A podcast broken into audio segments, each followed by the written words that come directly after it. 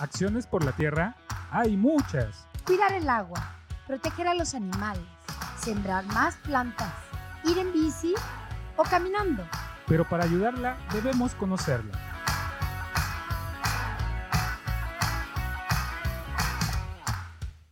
Buenos días a todos, estamos aquí en Radio Choloyan 107.1 FM, aquí en la Casa de Asistencia de Tlaxcalancingo. Yo soy Alex. Y yo soy Vanessa. Y estamos en una edición más del programa Acciones por la Tierra. ¿Cómo estás, Vane? ¿Cómo te va? Bien, bien, bien, bien, cansadita, pero feliz de que ya es viernes al fin. ¿Tú cómo estás, Alex? Bien, bien, eh, feliz de estar una vez más aquí en su programa Acciones por la Tierra, en donde, pues ya saben, tocamos temas de permacultura, eh, pues cuidado del ambiente y en el, eh, en el día de hoy, en esta ocasión, tenemos temas interesantes y pues más en específico, eh, algo que creo que nos compete a todos, que viene siendo pues eh, los animales polinizadores y la polinización en general. Eh, ¿Por qué nos compete a todos este tema? Pues porque gran parte de, de la forma en la que nos alimentamos se debe gracias a este proceso, al proceso de polinización. Y pues no sé, ¿a ti qué, plantitas te gustan, Vane, por ejemplo? Fíjate que no soy mucho de plantas, o sea, en, en sí en cuanto a flores o cosas así, no soy mucho. Solo soy de plantas cuando se trata de tés, porque a mí me Ah, gustan ya. muchísimo los tés, pero pues yo sé que si no hay polinización, no me puedo hacer un té. Ah, rayos. Sí, sí, y es muy, muy, es muy triste en cierto sentido porque justamente hoy en día estamos viviendo una especie de crisis de, eh, de polinizadores, lo cual pues eh, es directamente, pues, ¿cómo decirlo?, una amenaza para, para todo el mundo porque pues si no hay polinizadores pues es muy difícil que, que haya una producción natural de, de alimentos, lo cual pues es bastante alarmante. Por ejemplo, tenemos aquí el dato que los polinizadores son responsables de la reproducción sexual del más del 80% de las plantas vasculares terrestres, ¿no? Y esto quiere decir que de las 316 especies de plantas cultivadas en México, 300 236 son utilizadas como comestibles. De ellas se consumen los frutos o semillas de 171 de las cuales el 85% depende de cierta medida de los polinizadores. Algunas de las especies de plantas que requieren de polinizadores son los frijoles, que pues claramente aquí comemos frijol pues para todo, ¿no? Chiles, igual. Uf, una salsita. Calabazas, sí, sí, sí.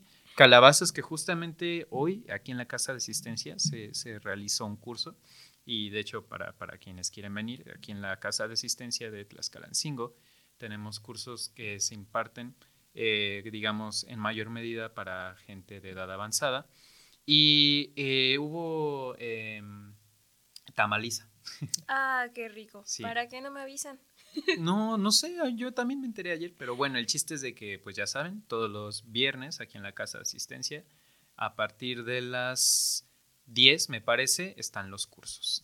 Y eh, pues justamente hubo tamaliza y hubo este atole también, y era un atole de calabaza con cacahuate. ¿Tú sabías que había atole de calabaza? El atole de calabaza, sí, también el dulce de calabaza. Uf, me encanta cuando es esa época. Mi mamá hace un Ajá. dulce riquísimo. De hecho, todavía ahí tengo en mi refri. Le robé un poquito. Ajá. Y pues sí, la calabaza también se poliniza y es necesaria para que la podamos comer, porque si no, no tendríamos la mayoría de los alimentos que consumimos en el mundo. Así es, además de las calabazas, la papaya, el girasol, el camote, fresas, manzanas, yuca, papas, almendras, arándano, pepino, cebollas, etc. Son más del 80% de las 250.000 plantas con flor que requieren de la polinización para su reproducción. Entonces, pues están claramente dependientes de este proceso y pues de los animales polinizadores, ¿no? Y por ejemplo, eh, con polinización casi casi está extremadamente relacionada pues las abejas, ¿no? Y, ¿cómo decirlo? Pues las abejas eh, son quizás el animal más importante, ¿no? De, de, de este proceso, ¿no? O Sí, bueno, uno de los animales de las más conocidas. Ujú. Ajá. Porque también tenemos los murciélagos. Eso no lo sabía hasta que me puse a estudiar para esto. Pero sí, ¿quieres contarnos algo de las abejas, Alex? Sí, sí, claro. Este, bueno, muchas cosas de las abejas. Por ejemplo, pues son animales que justamente eh, tienen una especie de jerarquía, ¿no? Y, y, son animales sociales, ¿no? Entonces dependen los unos de los otros, ¿no? Eh, por ejemplo, existen tres tipos de, digamos, de, de, de las miembros, ¿no? De las organizaciones, ¿no? Y estas, eh, en las, eso es en las colmenas, ¿no? Las colmenas son donde viven las abejas. Y pues los miembros se dividen en tres. La reina, las obreras y los zánganos, ¿no? Y pues ellos tienen distintos tipos, distintos tipos de funciones, ¿no? Por ejemplo, este, las obreras pues, son generalmente eh, divididas como entre, bueno, no sé si viste B-Movie. ¿Te ah, acuerdas de B-Movie? Sí, justo, justo. Este, eh, sí, eh, tenemos, por ejemplo, que las abejas obreras, pues no solo construyen el panal, sino también son las que salen y, pues, hacen este proceso, ¿no? De buscar polen. Y pues ellas se alimentan de este polen y pues también lo esparcen a través de, de, su cuerpo porque este, se, pues sí, se llenan de polen y claramente también pues producen ya en la colmena pues la miel. Y hay muchas cosas muy interesantes sobre las abejas, ¿no? Por ejemplo, ¿tú sabías que tienen cinco ojos? No, no sabía. Lo que sí sabía es que, o sea, nosotros estamos acostumbrados a un tipo de abeja, pero en sí hay más de 20.000 especies de abejas. Y más del 85% de estas son solitarias, o sea, no viven en colmenas. Ah. Ajá. Entonces, el, el 80% de estas eh, especies de abejas eh, se quedan más que nada en túneles o en otros lugares como que sean de resina de plantas o abajo de las piedritas o incluso si están cerca de algún lugar que, que tenga como ríos cercas o que tenga especies de caparazón de caracoles se pueden quedar ahí a vivir en sus caparazones. Ay, qué triste. Sí. Eso no lo sabía. Qué interesante. Sí. Y, o sea, las, las melíferas, que son las que nosotros conocemos, sí ayudan en la polinización, pero también las silvestres. Ah. Ayudan muchísimo más porque, por ejemplo, en la, en la selva, eh, en lugares donde el hombre todavía no llega o no llega tan seguido, son ellas las que se encargan de la polinización. Wow, eso no lo sabía. Qué, qué interesante, ¿no? ¿Te imaginas ser una abeja y que te hagan bullying? Porque es posible, o sea, mira, resulta que las abejas, digamos que su estatus social dentro de la colmena depende de que, por ejemplo, si encontraron polen, ¿no? Tú eres una abeja y estás en tu búsqueda normal y encontraste un lugar con un montón de polen, así un pastizal enorme de polen, y tú vas y les dices a tus amigas abejas, oye, no, fíjate que llegamos aquí y hay un montón de polen y ya van, y si sí hay polen, esa abeja que encontró el polen es celebrada por las otras abejas o sea, realmente hay una especie de relación ahí como social. Entonces, pues es celebrada por las otras abejas, pero si llegan las abejas y no es, este, ¿cómo decirlo? Pues sí, no es un lugar con tanto polen o de plano no hay polen o no lo encuentra la abeja donde, donde estaba, eh, pues realmente hay una especie de maltrato de las otras abejas hacia esa abeja. Pues sí, las hacen trabajar en vano. Ajá, o sea, y es muy triste, ¿sabes? O sea, una abeja puede sufrir de bullying. Y imagínate que, estuviera tan triste que se exiliara de la colmena, ¿no? Y a lo mejor esas son las abejas que vienen ahí todas solitas. Ya, ya, me, ya me hizo una historia acá bien chida.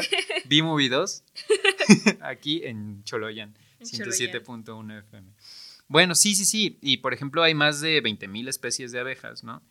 Y pues cada abeja tiene 170 receptores olfativos, lo que significa que tienen un súper sentido del olfato, ¿no? Y además, por ejemplo, las abejas, eh, les decía que tienen cinco ojos y tienen dos ojos compuestos y tres ojos simples, ¿no? Que también se les llama ocelos. Y también tienen tres pares de patas. Es, muy curioso, ¿no? Como un animal así tan, no sé. Dependemos de ese animalito. Sí, no puede ser. Bueno, sí puede ser, ¿no? Pero también deberíamos cuidarlos, ¿no? Este, ok. Y pues eh, estas van eh, de flor en flor, generalmente las obreras son las que van de flor en flor y recogen néctar, ¿no? Y en un viaje de recolección una abeja visita entre 50 y 100 flores. Imagínate ser una abeja y decir, oye, papi, hoy 100 flores, pa. ¿Tú cuántas? No, pues 25. Ah, todo menso. ¿No? No, y luego está la historia esta de, de la del... No, no, de la abeja y creo que de la pulga y la abeja, no me acuerdo, Ajá. pero la cosa es de que la abeja siempre estaba de que de allá para acá trabajando y trabajando y trabajando y trabajando y el otro que pues le decía a la abeja, oye, pues porque estás trabajando, o sea, disfruta la vida, eh, no sé, haz tus cosas y todo. Y luego llegó invierno. La abeja en invierno ya se había preparado, ya había este, reunido mucha comida y todo lo demás, y ella sí pudo sobrevivir y todo, pero el otro que dijo, no, ¿para qué te preocupas? Hay mucha comida y no sé qué. este, la historia va así, fue a tocar a la casa de la abeja porque pues no No. tenía nada de comer, pero la abeja le dijo, ¿sabes qué? Yo sí trabajé. Duro, durísimo, hermano. Sí, no, no, no, muy, muy triste, o sea, o bueno, muy chido, ¿no? Que, que se, se, se conoce que pues trabajan así, literalmente, es un dicho común, ¿no? De trabajar como abejita es trabajar muchísimo, o hormiguita, ¿no? Porque también... Sí, Y bueno, este, pues sí, las abejas, por ejemplo, pueden crear túneles de 5 a 10 centímetros de profundidad, ¿no? Y hay abejas que también han llegado a hacer túneles de 25 centímetros. O sea, es que están, están locas, ¿no? O sea, así por, por hacer un buen trabajo pueden llegar a, a extremos muy densos. O sea, ni, ni yo, creo que así rascando una hora puedo hacer un túnel de 25 centímetros, así eh, con mi dedo, ¿no? O sea, sería como el del tamaño de, de la abeja, ¿no? Sí, no, no, no, no. Es que trabajan demasiado. Pero, pues sí, ya que Sí. lo tienen que hacer. Y por ejemplo, en los últimos 15 años, las colonias de las abejas están desapareciendo. Y al parecer la razón es desconocida. Sin embargo, hay estudios recientes que, digamos, eh, ponen la culpa sobre ciertos temas, ¿no? Hay gente que dice que es por los, ¿cómo se llama?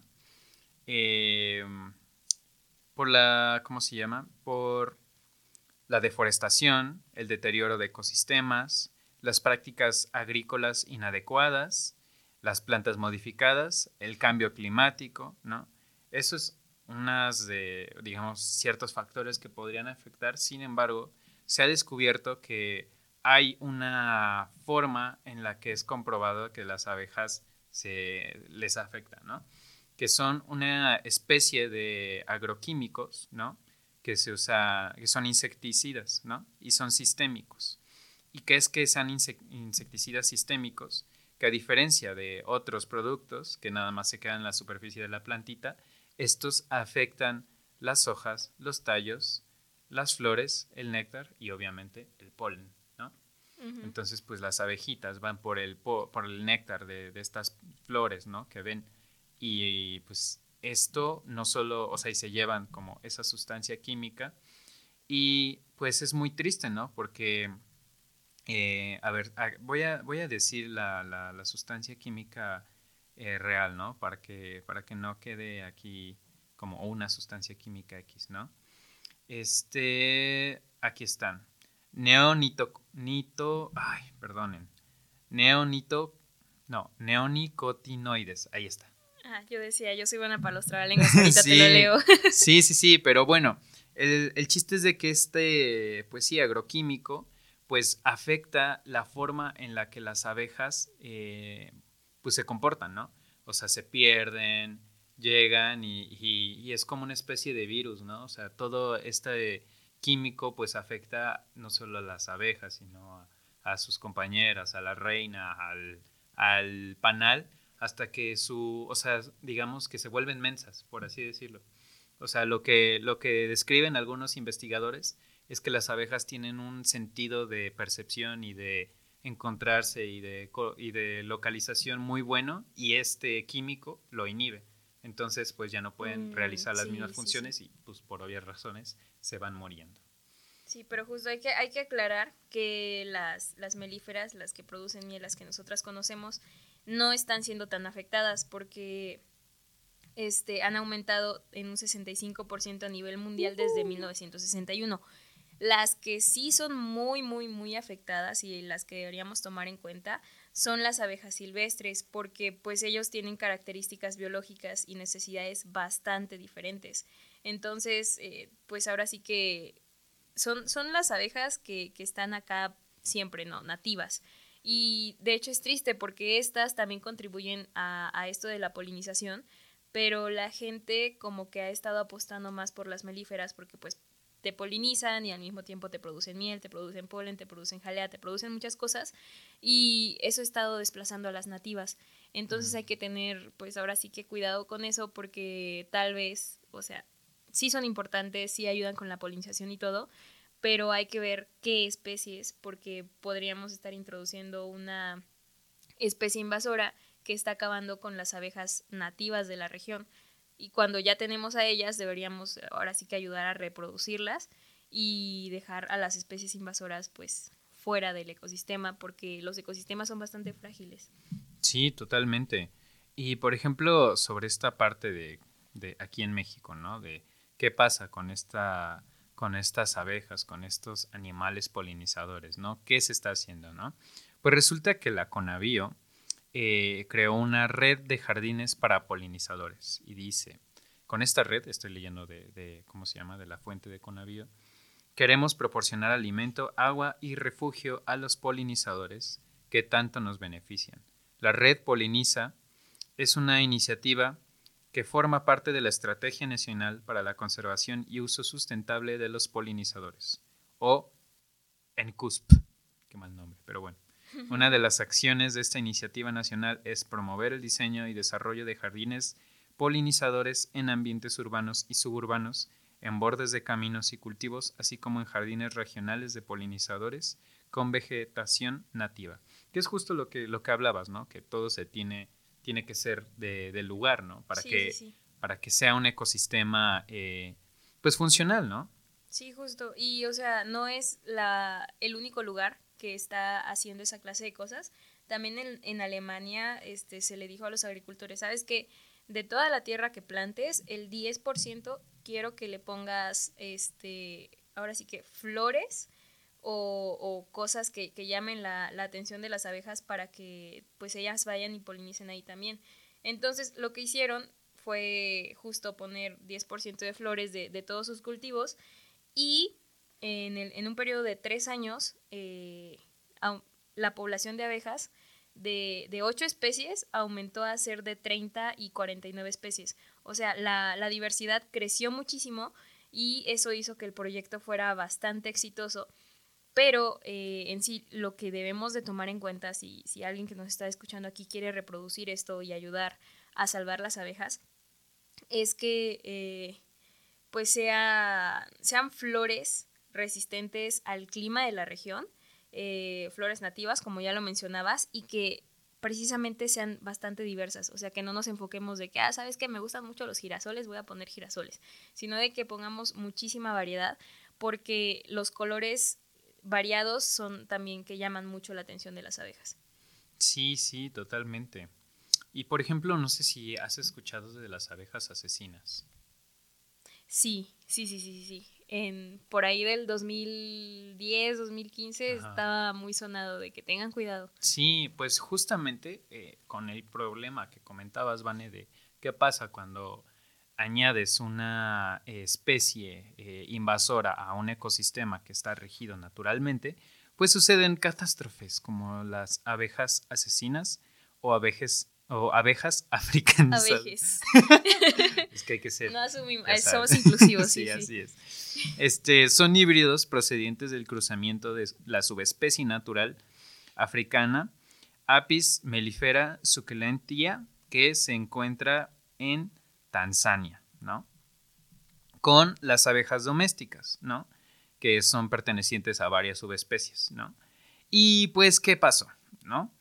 Eh, Resulta que con el propósito de incrementar la cosecha de miel en Brasil, se introdujeron en 1956 a Sao Paulo 47 abejas reinas de Apis mellifera suculentaya, originarias de Tanzania, a fin de desarrollar un programa de mejora genética a cargo del señor Warwick Kerr.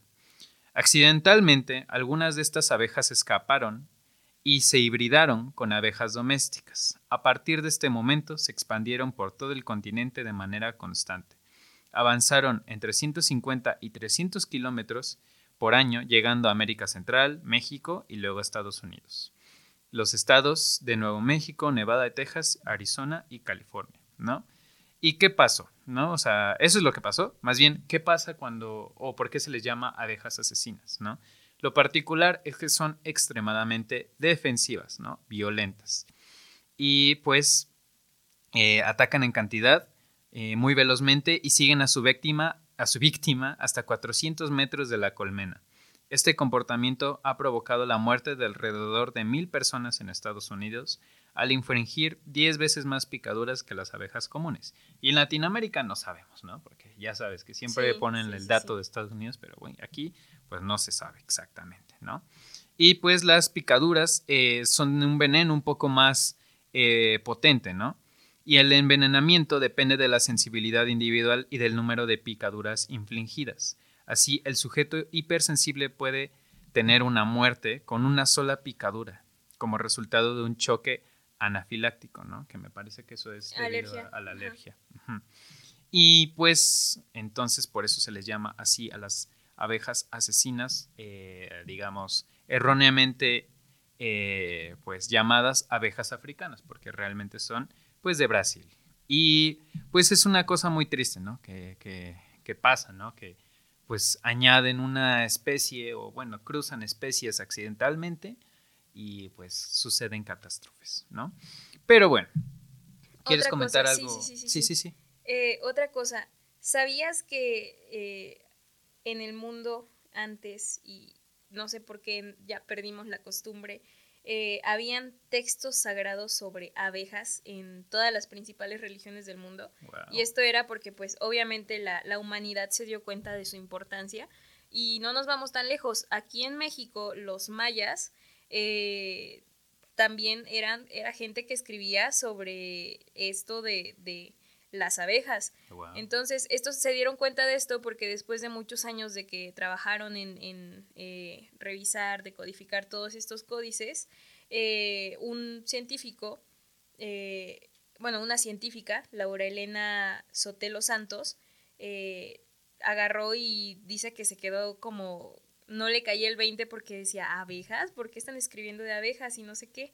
Y, y ya pues se dio cuenta de que había un universo grandísimo sobre eh, esta tradición de, los mayas en el cultivo de abejas y eh, esta duró pues muchísimo más de 2000 años y era eh, una tradición que se basaba en un conocimiento de la biología de las abejas, del comportamiento y del entorno natural. Entonces, eh, era también una forma de, decir, oye, las abejas las podemos manejar de cierta manera para que no sean este, eh, benéficas para nosotras, etcétera. Y pues obviamente ellos trabajaban con abejas nativas, las abejas silvestres, las que mencioné antes, que están siendo desplazadas. Y eh, algo, algo curioso de esto es que pues estas abejas no pican porque no tienen aguijón. Entonces nosotros podríamos, yo creo, sacarle muchísimo más provecho a eso porque siguiendo la tradición de los mayas y todo esto, eh, si no tienen aguijón, podríamos ayudar a, manejarlas mejor, ya que no tendríamos este riesgo, De, que nos piquen o algo así, y las personas que son alérgicas a las abejas, pues obviamente no, no tendrían peligro eh, rodeadas de ellas, porque pues no tienen aguijón, no las pueden picar, no les pueden inducir este choque anafiláctico y todo eso. Y, pues ahora sí que sería recuperar nuestras tradiciones. Qué interesante. Entonces, todas las culturas, o bueno, varias culturas. varias culturas, ajá. En, en, las principales religiones del mundo hablan de la importancia de las abejas y tienen, eh, las incluyen en los textos sagrados de, de por así que de sus religiones, eh, porque así de importante eran. Es algo así como Egipto con sus gatos. ¡Wow! ¡Qué loco! Pues sí, las abejas cumplen una función pues increíble, ¿no? Y en, el ecosistema, ¿no? Que, y además también eh, ayudaron a la evolución de, las flores. Las flores son como son, por, en parte por las abejas, ¿no? Porque las flores son llamativas y atraen a los eh, animales polinizadores y, a, a, expander el polen, ¿no? Para que se puedan reproducir. Pero bueno, vamos a hablar de estos temas eh, eh, más a profundidad y de otros animales polinizadores. De los Eh, murciélagos, de por ejemplo, murciélagos, también sí. monos. Los monos. Los monos, sí, sí, monos. Me imagino que tirando semillitas o algo. Sí, algo así. Ahorita te platico que regresemos. Claro, claro, sí. Y pues eh, sí, tenemos eh, otros tipos como mariposas, este, Colibríes. colibríes, así es. Entonces, pues vamos a hablar de eso en el siguiente bloque, pero por favor quédense aquí en Acciones por la Tierra, que tenemos un montón de, eh, pues, gr- grandes temas, ¿no? Bonitos temas. Y pues también no se olviden de visitar la Casa de Asistencia de Tlaxcalancingo, eh, para los cursos eh, de permacultura que estamos teniendo aquí y también ir al eh, local 137 en el mercado de la Malintzin, y igual en Tlaxcalancingo, en Radial con San Andrés Cholula. Por favor, eh, sigan sintoniza- sintonizando Choloyan 107.1 FM. Escuchas Acciones por la Tierra. En un momento regresamos.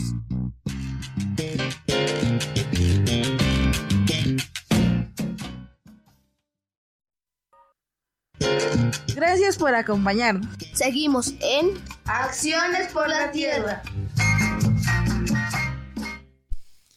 Y estamos de nuevo aquí en Acciones por la Tierra en Choloyan 107.1 FM.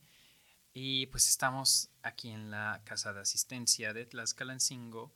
Yo soy Alex y aquí está, Vane, como siempre. así es. Y pues regresamos a este programa de donde estábamos platicando de animales polinizadores, ¿no?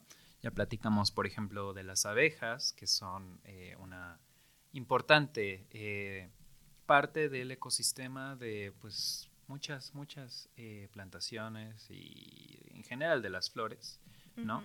Y pues, pero no solo existen las abejas como animales polinizadores, también tenemos otros animales polinizadores. Y justo había prometido hablar de los monos.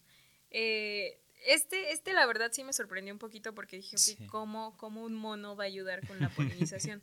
Pero, por ejemplo, eh, los lémures en, en Madagascar eh, van y se alimentan de polen y néctar eh, de, de- de las plantas y todo eso. Entonces, al hacerlo, se les queda polen pegado en el pelaje y cuando van a alimentarse a otra flor o a, a otro lugar así, eh, pues llevan ese polen. Obviamente no contribuyen tanto como las abejas, pero también son animales que, que pueden llevar polen. Incluso eh, animales como algunas especies de lagartijas, como los geckos, también ayudan muchísimo con, con este proceso de polinización, ya que pues también consumen polen y consumen néctar. Órale, qué interesante. Yo, bueno, quiero aquí hacer una especie de, ah, ¿cómo decirlo? Llamado a la gente, porque no sé si conozcas qué son las cuijas. Sí, sí, no, no, guacala. Espera, espera. Ajá, es que ahí va. O sea, las cuijas son una especie de lagartija, ¿no? O una especie de gecko que viven, eh, pues, en lugares generalmente más cálidos que, que de- que el centro del país, ¿no? Horribles, no las recomiendo. Esperen, espera. Resulta que esas cuijas, eh, la mayoría de la gente les tiene miedo.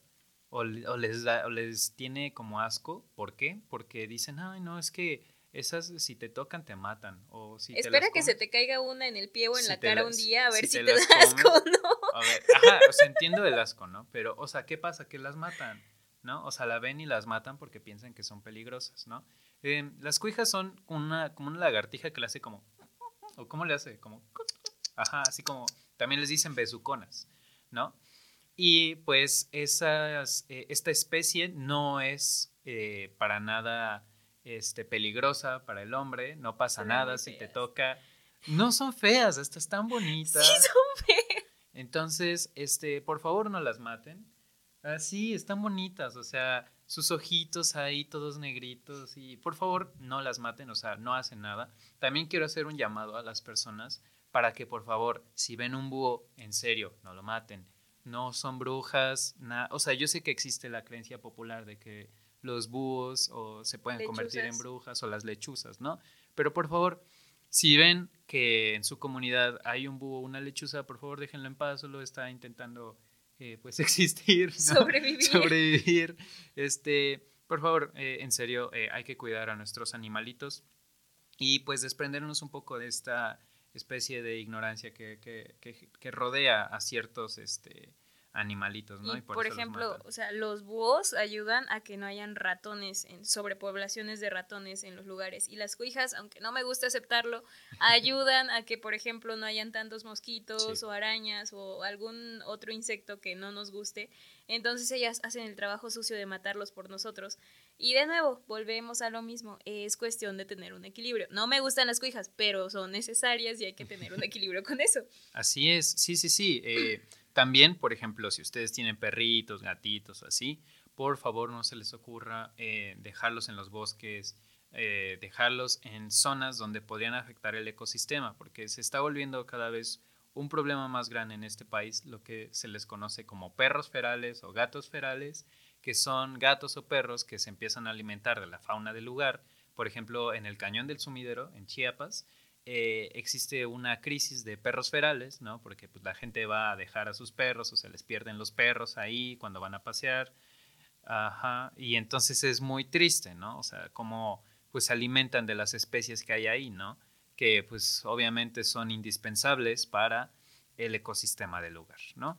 Como lo que decía Vane, ¿no? De que los monos, ¿no? Los monos que, que, que pueden ser o contribuir a, a, pues a la polinización. Dentro de estos animales polinizadores también tenemos a redoble. Los murciélagos. Así es, los murciélagos que pues a mí me encantan los murciélagos. Hay varias especies de, de murciélagos, hay muchísimas. Generalmente se dividen como eh, dependiendo de, de su alimentación, ¿no? Hay los murciélagos que comen frutitas, hay los murciélagos que se alimentan de polen y, pues sí, sí, de polen, ¿no? Sí, de néctar. De De néctar. néctar, néctar. Y los animales, bueno, los murciélagos que se alimentan de sangre. No hay murciélagos que se alimenten de sangre humana, aunque ha, ha pasado, pero es, digamos, una cosa Muy, muy circunstancial y muy, muy rara. Y se les teme a los murciélagos comúnmente, sí pueden llegar a transmitir enfermedades, pero también ayudan muchísimo a los ecosistemas. Entonces, si ven murciélagos, déjenlos en paz, no van a hacer nada. Y Además, la son muy mayoría. y bonitos. son muy bonitos. La Mírale mayoría solo quieren comer frutitas. y Sí, o sea, mírale su carita. Yo, no sé, ya hablé de mi perrita en, en episodios pasados, pero Sombra parece un murciélaguito cuando la, la amarras y le pones como que así su cobijita y todo. Y Ah. está, está muy bonita y los murciélagos me gustan. Pero sí, o sea, justo eh, estos, eh, los que se alimentan en, néctar, se encuentran en todos los continentes del mundo que tienen ecosistemas eh, tropicales. Y hay más de 500 eh, especies de flores en el mundo, de al menos 67 familias de plantas, y estas dependen de los murciélagos en su totalidad. Entonces, hay 36 especies de murciélagos nariz de hoja en América y 12 especies de zorros voladores del viejo mundo, y estos son murciélagos nectarívoros, o sea, que comen, que comen néctar. Entonces, ellos son muy importantes porque eh, lo que hacen es que al momento de estar alimentándose, baten las alas y eso hace que el néctar se esparza y también que se les pegue a sus alas. Entonces, Sus cuando colitas también. Ah, eso, eso hace que pues se les pegue a su cuerpo o que se esparza en el ambiente. Entonces eh, contribuyen mucho a, a esta pues polinización. Y, y además son muy bonitos, o sea, vean sus caritas. Mientras que no los toquen, mm, otro COVID 2.0, mientras que no, no los toquen, eh, están, están completamente a salvo. Sí, por favor no hagan sopas de murciélagos ni de nada silvestre que no sea para hacer sopas. Este, sí, de hecho, la- la cosa del COVID resulta que ya se había descubierto una especie de SARS-CoV, bueno, de SARS-CoV, este, pero eh, en una especie de murciélagos en China, hace, en el 2013, ¿sabes? Pero pues no se le hizo eh, pues, gran atención, no pasó nada. Pero ¿qué pasó? Y que ya habían dicho podría afectar a los humanos. Pero ¿qué pasó? Que sí, resulta que hay especies eh, que, que, pues sí, eh, desafortunadamente existe el mercado negro de especies silvestres, ¿no? Entonces, pues por ahí pasó algún menjurje seguramente y pues surgió, ¿no? Este, pues sí, eh, eso puede pasar. Y resulta que los eh, así como otros, otras especies de murciélagos, los murciélagos polinizadores o los murciélagos, ¿cómo es? Nectar. Nectarívoros. Nectarívoros. Ajá. Este, también tienen una especie de colocalización, pero son como, ¿ubicas Daredevil? Ajá. O sea, Daredevil, real, o sea, por ejemplo, puede sentir el color, por ejemplo, de algunas cosas por la distorsión de la luz que se encuentra alrededor de eso, ¿no? O sea, son cosas muy voladas, ¿no? Pero a diferencia de los otros murciélagos, que su ecolo- ecolocalización se centra más como en los ruidos de los, eh, de los insectos, o por ejemplo en, este, pues sí, en cómo choca el sonido con, con este- estas especies de animales de las que se alimentan, los que se alimentan de néctar eh, pueden percibir los detalles, ¿no? Si son como poetas, ¿no? O sea, se pueden sentir la textura, ¿no? La textura, el tamaño, este, la forma y la distancia, obviamente, de eh, pues las flores de las que se alimentan. Resulta que al emitir sonidos con sus alas, este, y también con, me parece que también hacen como sonidos los, los murciélagos, este, estas rebotan en, la- en los pétalos en- y en las, ¿cómo decirlo? Pues sí, en las formas de las, de las flores y así ellos pueden saber en dónde están las flores y ir a por ellas, lo cual es in- increíble, ¿sabes? O Sí, sea, bastante. imagínate, y en un radio de cuatro metros, o sea, imagínate en un radio de cuatro metros que puedas percibir la textura de algo solo con tu oído. Está cañón. Ajá, o es algo así como, no sé si vieron Avatar, la leyenda de Aang, lo que hacía Toph, eh, de que pisaba y con las ondas, las vibraciones, ella veía todo su entorno, a pesar de que era ciega. Así es. Entonces la ecolocalización es algo increíble. Y ya va a salir la nueva película de Daredevil, Daredevil Born Again. No es que, que sea importante para este episodio, pero sí, estoy muy emocionado. No sé si va a ser película o serie, pero bueno, X. El chiste es de que los animales polinizadores, y en especial los murciélagos, pues son muy bonitos y hay que cuidarlos. Sí. Otro animal que está medio controversial son los mosquitos. Pero hay que tener en cuenta que los mosquitos que nos pican, que en realidad deberíamos decirles mosquitas, porque son este, No. son eh, las hembras de, de la especie, eh, son las que se alimentan de la sangre eh, de los animales, de los humanos, etcétera. No lo sabía. Pero son los mosquitos machos los que van y, y se, se comen, comen el, me- el néctar de las flores y contribuyen a la polinización. Y solamente aquí en, en el continente americano se encargan de polinizar casi 400 especies distintas de plantas. Entonces, cuando estén en, en la naturaleza y vean algún mosquito, no lo maten, porque pues estamos eh, desbalanceando el equilibrio de, de- de esto y sepan que si son mosquitos machos no los van a picar, solamente eh, los mosquitos hembra son los únicos que, que nos pican, nos sacan las, las famosas ronchitas y todo eso. Y otra cosa, las mariposas eh, o los colibríes. ¿Quieres hablarnos de algo de eso? ¿De los colibríes? Claro, claro. Este, también se les conoce como picaflores a los colibríes, ¿no? Y son un grupo de aves que se especializan en alimentarse exclusivamente de néctar, aunque también complementen sus dietas con algunos insectos que pueden encontrar en las flores que visitan, ¿no? Están eh, en el continente americano, ¿no? Entonces, pues, eh, bueno, están en muchos lados, ¿no? Eh, y debido a las flores que visitan, actúan como buenos polinizadores. De hecho, muchas plantas, eh, al- o sea, pueden ser considerados incluso eh, el grupo más grande de vertebrados polinizadores, ¿no? Este, y son migratorios, ¿no? Viajan eh, miles de millas y, bueno, o también de kilómetros, ¿no? Y entre todas las especies de colibrís que están presentes, por ejemplo, en Estados Unidos, siete han sido observadas en Maryland, ¿no? Y bueno, eso no sé qué tiene que ver exactamente, pero aquí, aquí está el dato, ¿no?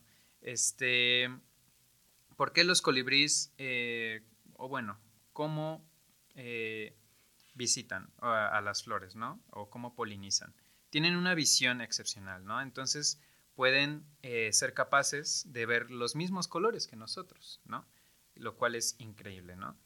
Y pues visitan flores rojas, rosadas y a veces blanquecinas. ¿Por qué? hay un signo especial en las flores rojas que ellos prefieren, ¿no? Y es una preferencia, eh, no, no es una preferencia innata, ¿no? Y se debe eh, especialmente a que ofrecen el mejor néctar, lo cual es curioso, ¿no? Este, la mayoría de las flores rojas no son, atractivas, no son atractivas por otros polinizadores, por ejemplo, recordemos que las abejas eh, no pueden ver el color rojo, ¿no? Y pues tienen eh, la mayor cantidad de néctar, lo cual es muy curioso, ¿no? ¿Por qué no les gusta a los otros polinizadores? ¿Quién sabe, no? Este, y por esa razón, cuando se les da la opción a los colibríes, pues prefieren las flores rojas, ¿no? ¿Y cómo podemos, por ejemplo, ayudar a los colibríes, ¿no? Si, si tanto nos gustan, si están tan bonitos, este, pues hay varias acciones, ¿no? Eh, por ejemplo, una de ellas es atraer a estos colibríes a nuestros espacios verdes, ¿no? Que esto se puede hacer plantando eh, las flores preferidas de los colibríes, que pueden ser eh, las balsaminas, por ejemplo, las cardenalas encargadas, así se llama, encarnadas, perdón, las bálsamo de abeja, las aguileñas o las madreselva trompeta. ¿Ok? Otra forma de atraerlos es con la combinación, combinación en el cultivo de plantas. Y eso se, se puede hacer estableciendo comederos para colibrís. Y estos se pueden obtener en varias tiendas, ¿no? Y deben ser llenados con una solución de un cuarto de azúcar en agua hervida. y ya, Sí, para, que, para atraer a los colibríes, ¿no?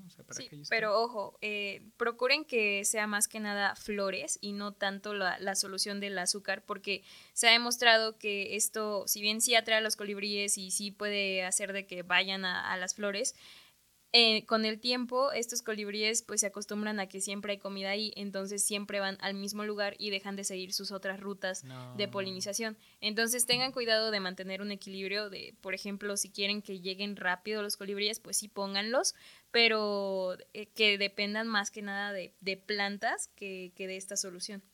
Sí, sí, sí. Sí, eso yo no lo sabía, pero ahora ya, no, ya no lo voy a hacer, ya me da miedo, no es cierto. no, no, no, o sea, sí se puede hacer, pero eh, pues hay que cuidar que tengan más cosas y ya no sé si las tenemos y cuando ya vemos que ya hay cierta cantidad de colibríes que están acostumbrados a llegar al jardín, pues ya quitar eso o disminuir la cantidad de, de, de esta sustancia que les damos, porque si no simplemente van a llegar ahí y van a descuidar sus otras rutas. Así es que ya lo saben amigos, eh, pues pueden plantar eh, estas plantitas que les dijimos o otras especies de plantas que tengan una gran cantidad de polen, ¿no? Ajá, y justo, ahorita pasamos a las mariposas. Sí. Porque es, es increíble, de, de, todos los continentes del mundo están presentes las mariposas, excepto en la Antártica, porque pues obviamente hace mucho frío, pero eh, aquí en México hay 1800 especies polinizadoras de mariposas que más que nada van a las magnolias, a las rosas o a, las flores de algodoncillo, entre otras más. Y, ellas, pues, este, más que nada trabajan en la noche. Hay algunas que trabajan día y noche. Y, tienen esta trompita que la verdad me da mucha risa su nombre, que es espiritrompa. Sí. y pues a través de eso es que obtienen el, polen de las flores y eh, las llevan de una flor a otra porque se les queda atrapada en las alas o en las patas o así.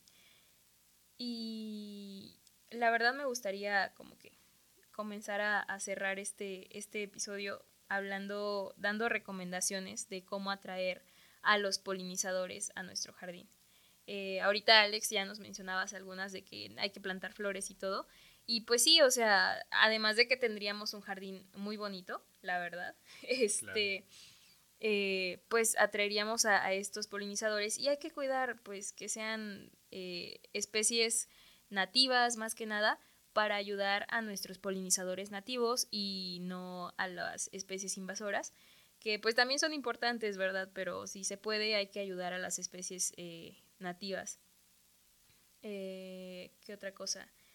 Eh, hay que planificar eh, también cómo vamos a, sembrar el jardín, porque pues sabemos de que van por estaciones, de que tal vez no todas se dan en el mismo lugar, necesitan, tienen necesidades diferentes. Entonces, no sé, todas las de sol en un lugar, las de sombra en un lugar que realmente sí le dé sombra, o las que son de sol y sombra, eh, pues tenerlas como que en este punto medio. Y hay que, o sea, más que nada hay que hacer que sea cómodo para nosotros el tener un jardín. Eh, porque pues ahora sí que es para disfrutarlo nosotros también, ¿no? O sea, no sé, poner un colchón, un sillón ahí, todo muy bonito, una mesita para salir en la tarde, cuando ya se escondió el sol y ya está un poquito más fresco, o sea, hacerlo acogedor, tanto para los polinizadores como para nosotros. Así es, sí, sí, sí. Y pues, por ejemplo, yo sé que no tiene mucho que ver, pero eh, hay una película que se llama La lengua de las mariposas. ¿La has visto? No. Bueno, eh, la película es increíble y así aprendí el dato de la espiritrompa. Resulta que un niño, eh, su maestro le dice, no, pues que la lengua de las mariposas se llama espiritrompa. Y, eh, pues con ella pues se comen el néctar, ¿no? De las flores, ¿no? Y el niño lo utiliza como, como una como un insulto, porque le pegaban al niño, ¿no? O sea, le pegaban eh, los bullies y así, entonces le dice espiritrompa, ese es española la película. Y es durante tiempos de la Guerra Civil Española, y no les voy a contar todo porque una me podría poner a llorar, y dos, porque pues es importante, ¿no? Que la vean ustedes y que está muy buena. Y pues eh, es, es muy buena para una tarde en familia, pero duele mucho, entonces véanla, está muy padre, ¿no? Y pues sí, estos eh, son algunos de los animales polinizadores, ¿no? Que podemos encontrar en la naturaleza. Hay que cuidarlos, hay que protegerlos y pues por ejemplo aquí en, la, en Acciones por la Tierra, pues eh, siempre cuidamos, ¿no? Que, que haya eh, pues una especie de equilibrio, ¿no? los productores que, que, que nos ofrecen sus productos para, para vender, pues siempre eh, hay que estar conscientes de que, que, no estén creando un deterioro ambiental, ¿no? Con sus productos, por ejemplo, las abejas, ¿no? O sea, eh, por ejemplo, existe la marca de Megamieles, ¿no? Que todo lo que hacen con las abejas es completamente consciente con el ambiente e intenta justamente eh, que haya un equilibrio, ¿no? Y no sobreexplotar a las abejas, por ejemplo. Y pues eso es lo que podemos hacer, consumir, como, bueno, digamos, desde nuestra trinchera, eh, consumir estos productos eh, que generan los polinizadores y cuidar eh, qué plantas colocamos, por ejemplo, lo que decía Vane. Y también qué pesticidas. Exacto, sí, sí, sí. Si ustedes, aunque un pesticida sea más barato, pero no esté regulado, pero por favor, por favor, por favor, no lo usen, ¿no? pero no sé, hay muchas cosas que podemos hacer, pero hasta aquí estamos en el episodio del día de hoy. Y pues muchas gracias por escucharnos. Esto fue Acciones por la Tierra a través de Choloyan 107.1 FM. Yo soy Alex. Yo soy Vane y nos vemos el próximo viernes. Hasta pronto. Acciones por la Tierra hay muchas. Cuidar el agua, proteger a los animales, sembrar más plantas, ir en bici o caminando. Pero para ayudarla debemos conocerla. Nos escuchamos el próximo viernes a la una de la tarde aquí en Acciones por la Tierra.